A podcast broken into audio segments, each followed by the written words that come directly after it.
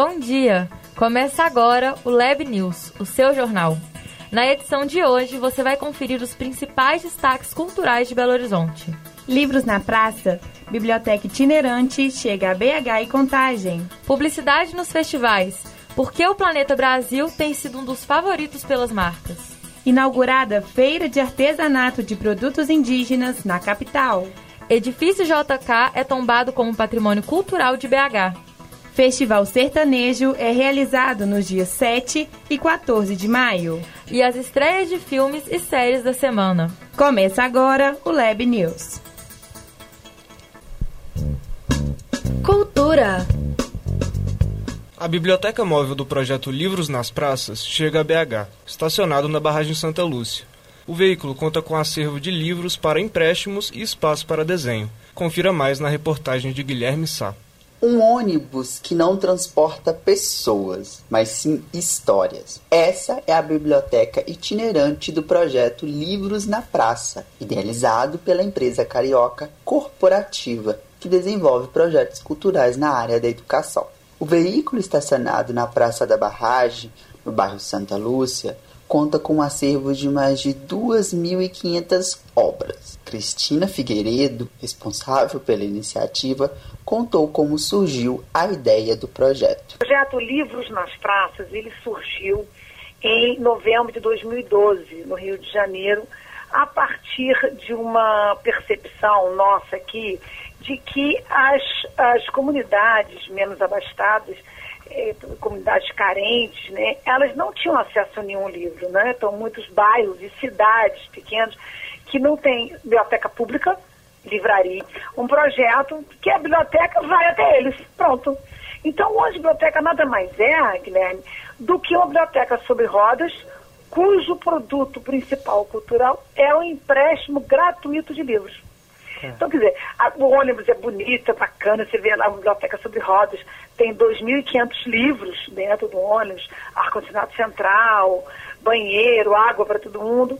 Mas o mais, é, é, mais importante é o empréstimo de livros, porque você faz a sua fichinha, é, com seu nome, uma carteira de identidade, um comprovante de residência e pega até dois livros e leva para casa. Nesse dia 1 de maio, dia do trabalhador, o movimento na praça era tranquilo, sol brilhando forte e o clima ameno era convidativo para os pais trazerem seus filhos para o ônibus. É o que fez a Natasha e a Miriam com as pequenas Agatha e Sara. Tem meia hora já que a gente está aqui, ela não quer ir embora. Ela gosta muito de ler e ela tá adorando o espaço. Ela fica doida para descer. Eu moro aqui na Barra de Santa Lúcia. Aí ela já acorda querendo vir desenhar, fica aproveitar mais, né, o ônibus. A biblioteca móvel do Livros nas Praças fica na barragem Santa Lúcia até o dia 6 de maio e é aberta das 10 às 16 horas. Repórter Guilherme Sá. O Festival Planeta Brasil volta esse ano para sua 11ª edição. O festival conta com atrações nacionais e internacionais e sua primeira edição, após a pandemia, tem gerado uma grande ansiedade nos jovens belo-horizontinos. Outro grupo que tem se mostrado muito ansioso pela volta do festival são os publicitários, que aproveitam da grandiosidade dos eventos para usar e abusar do marketing de experiência, uma das mais novas tendências do mercado.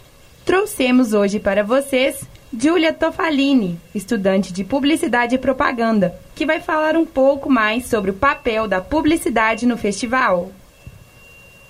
Bom dia, eu estou hoje aqui com a Giulia.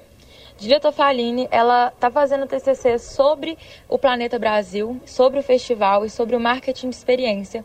E a gente trouxe ela aqui hoje para poder falar um pouquinho mais sobre esse projeto, um pouquinho mais sobre marketing de experiência e como as marcas têm aproveitado é, festivais, o Rock in Rio, o Lula Palusa e agora, né, em foco hoje, o Planeta Brasil, é, que é um festival oriundo daqui de Belo Horizonte para poder aproveitar e fazer o marketing de experiência. Então, Julia, primeiro você pode explicar para a gente um pouquinho melhor o que é o marketing de experiência? Bom dia, gente. O marketing de experiência também pode ser chamado né, como marketing é, sensorial. Ele é uma estratégia que as empresas estão trabalhando agora, buscando relevância para os seus negócios, para os seus clientes. E ele é basicamente utilizado assim, a emoção dos clientes para conquistar, engajar eles, fidelizá-los. e trazer realmente para dentro da sua marca o seu público. Você pode explicar um pouquinho melhor para a gente como que as marcas têm aproveitado esse tipo de festival para conseguir vender mais, é, usando essas estratégias né, no, do marketing sensorial, do marketing de experiência? Então, as marcas têm aproveitado colocando estandes, eles colocam jogos, distribuem brindes, colocam espaços para o pessoal descansar durante os festivais, é, atrativos mesmo para criar uma experiência mais legal e relacionada à marca.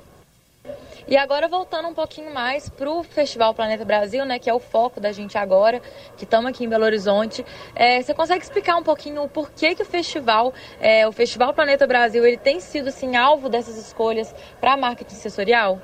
É, então, o o Festival Planeta Brasil já está na sua 11 edição, né?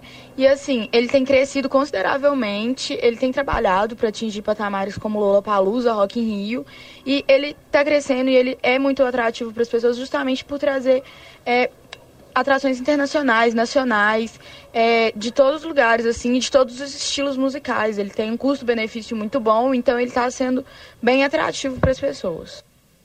E agora sobre você mesmo, sobre é, suas experiências. Você pode contar, por favor, para a gente qual que foi a atração assim do Planeta Brasil nas últimas edições que você participou, é, que mais marcou a sua, a sua vida, assim, que mais tipo te deixou impressionada, que mais é, você assim lembra? Me marcaram, me chamaram muita atenção as atrações da Bud, da Red Bull e da 99. A 99 e a Bud, elas distribuíram brindes para as pessoas lá na hora dos shows. É, e a Red Bull trouxe um stand com jogos, um momento de relaxamento e diversão para as pessoas dentro do festival. Muito obrigada, Julia, pela sua participação no nosso jornal, no nosso rádio. É, então, qualquer dúvida, a gente vai te procurar de novo, viu? É, muito obrigada pela participação. Obrigada a vocês pela experiência e pela oportunidade de falar um pouco mais sobre o festival. Maria Eduardo Oliveira para a Rádio PUC. Muito legais essas estratégias, né? Demais. O festival esse ano vai acontecer nos dias 24 e 25 de setembro e já conta com mais de 90 artistas confirmados. Para fazer a compra do seu ingresso, você pode acessar o site da Simpla e buscar por Festival Planeta Brasil. Os ingressos variam de 160 reais a meia social em um dia de evento a 910 reais para dois dias de evento open bar. Terça-feira, dia 19 de abril, foi inaugurada a primeira feira indígena e imigrante de Belo Horizonte, na Praça Afonso Arinhos. Ela terá 14 barracas destacando a arte dos povos ancestrais e outras duas de gastronomia. A feira acontecerá semanalmente e, além das barracas, o público poderá apreciar diversas manifestações culturais, além de dança e música andinas. A feira Abia Yala será um espaço coletivo de exposição dos trabalhos e de geração de rendas para as famílias. Ela deve se tornar um local de encontro, de troca e de conhecimento sobre essas culturas ancestrais. A proposta do Comitê Mineiro de Apoio às Causas Indígenas é dar visibilidade à cultura de cerca de 5 mil indígenas que vivem em BH e região metropolitana. Ainda sobre aqui BH, em dezembro de 2021, o conjunto JK foi tombado provisoriamente. Na última quarta-feira, dia 27, o prédio foi tombado de maneira definitiva após decisão unânime do Conselho Deliberativo do Patrimônio Cultural de BH. Arquitetado por Oscar Niemeyer, o edifício que homenageia em seu nome o ex-presidente e ex-governador mineiro Juscelino Kubitschek foi concebido nos anos 50 e inaugurado nos anos 70 na capital mineira. Ouvimos a Dami Coelho, que é uma das mais das 5 mil moradoras do conjunto JK e opinou sobre o tombamento. Eu, eu fiquei muito feliz com essa notícia do tombamento, né? Porque eu acho que é uma oportunidade é, de o JK voltar a, a, ter o seu planejamento original, que era ser um, um lugar de, de encontros, né, de, de ocupação pela cidade mesmo, né, que não fosse frequentado apenas só pelos moradores, né, mas que ele tem vários espaços aqui no edifício que são espaços pensados no, no coletivo, né, nessa convivência coletiva, cultural mesmo. Então tem aqui embaixo tem né, um projeto todo ali, se você pensar no prédio, em todo o entorno dele, né, ele foi projetado para ter cinemas, para ter boates, para ter espaços de convivência maiores, né? Tem um parquinho aqui que está abandonado, nunca vi nenhuma criança brincando aqui, não tem manutenção. Então, tem uma área aqui, um espaço que era é, esse espaço entre os dois prédios, né? Que era para ser construída até uma passarela para poder, poder movimentar, né, integrar mais o, a cidade com, com os prédios mesmo, né, e, e, integrar mais os moradores dos blocos A e B. esse espaço que é onde tem o um parquinho, ele é muito, muito bonito, assim, ele poderia ser mais valorizado, podia ter mais bancos, mais plantas, mais brinquedos. E eu acho que com o tombamento esse tipo de, de gestão cultural pode acontecer com mais efetividade do que acontece agora, né? Porque vai ser uma gestão pensada, uma gestão mais pública, né? Com informações mais transparentes, enfim. Então acho que, que a grande vantagem é essa.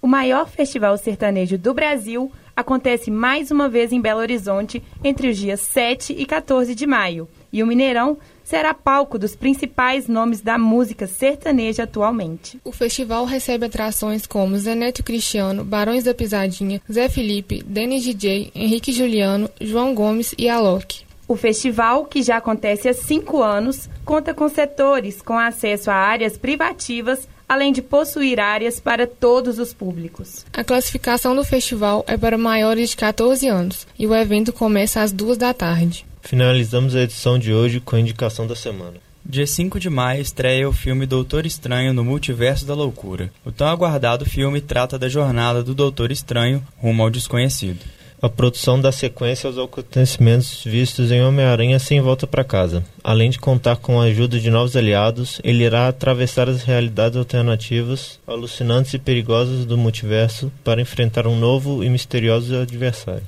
Aproveite a pré-venda para garantir seu ingresso e boa sessão.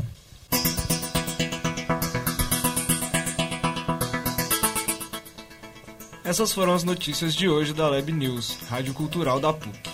Repórteres Maria Eduardo Oliveira, Amanda Maciel, Amanda Morim, Wagner Lamonier, Rafael Mafra, Guilherme Sá e Felipe Malheiros.